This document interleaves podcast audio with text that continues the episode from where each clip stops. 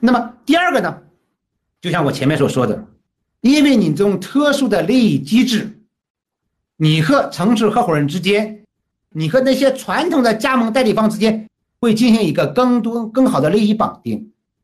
那么这种利益绑定，就意味着你们变成了一个利益共同体。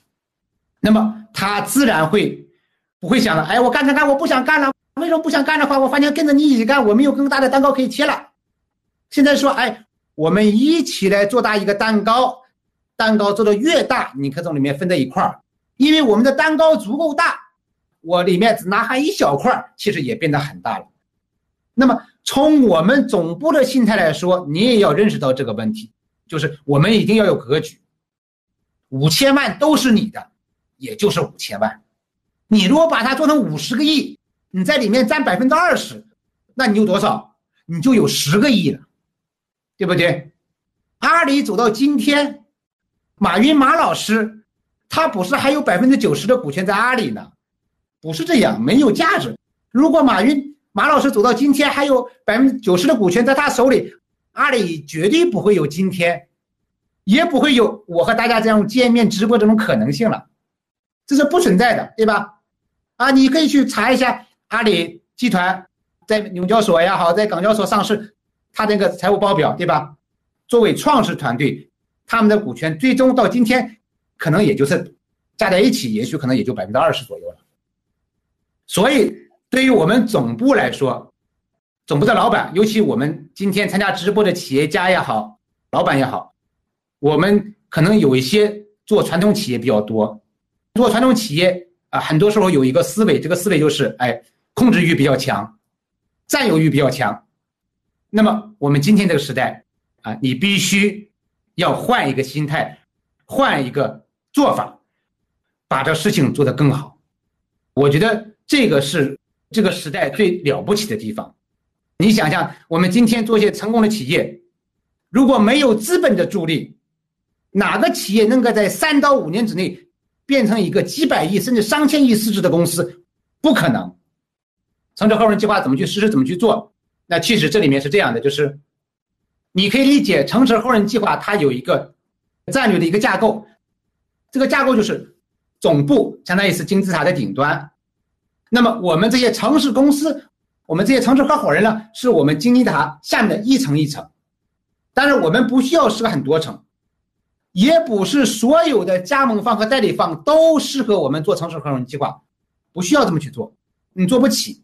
因为我们总部的股权总是有限的，那你可能会说，哎，那我作为总部，我应该拿出多少股权来做城市合伙人计划呢？从我们经验来说，一般拿出百分之十左右就足够了。当然，每一个企业不同，你可以采取的方式和方法也不同。这个城市合伙人计划或者是城市合伙人，它其实还有另外一个重要的价值，另外重要价值什么呢？就是。它可以起到示范性的作用，就是当你作为城市合伙人或者我这些加盟方、代理方，你如果做得好，我会给你更好的上升空间。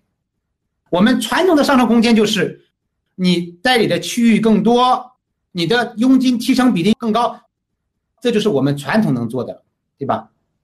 那么现在我是告诉大家，你做得好，不但能够获得更多。你还有可能拿到总部的股权，你能够实现资本化。实现资本化是什么意思呢？实现资本化就是说，你一下子可以获得巨额的财务回报了。所以，我们现在很多的客户，他们在做一部分城市加盟代理的招商的时候，一定会提出另外一个东西，就是升级版的城市合伙人计划。你加入我这个体系来做我的加盟方代理方，你做得好。那么怎么样？那么你就可以成为我的城市合伙人，你就可以怎么样？可以拿到总部的股权，当总部实现资本化之后，你就可以实行资本化的收益。所以这个也是我们在做城市合伙人计划的时候，它能够带来的另外一个显著的价值，就是你要给大家更多的上升空间，而不仅仅是更高的提成比例。很多年之前，北京这个地方是全国做加盟代理最集中的地方。为什么？因为它的地理区域有优势，对吧？当然也有很多骗子产生。而今天这个时代呢，信息完全透明发达了。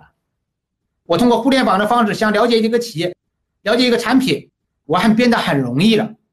所以你就需要有更多更好的做法和玩法。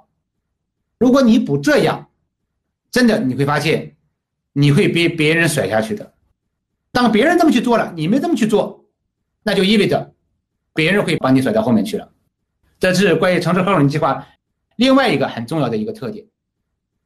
那么，股权融资一个就是，我们有一些企业可能原来没有接触，可能会有担心、有顾虑。哎，我如果拿了融资，别人成为我公司的股东了，对吧？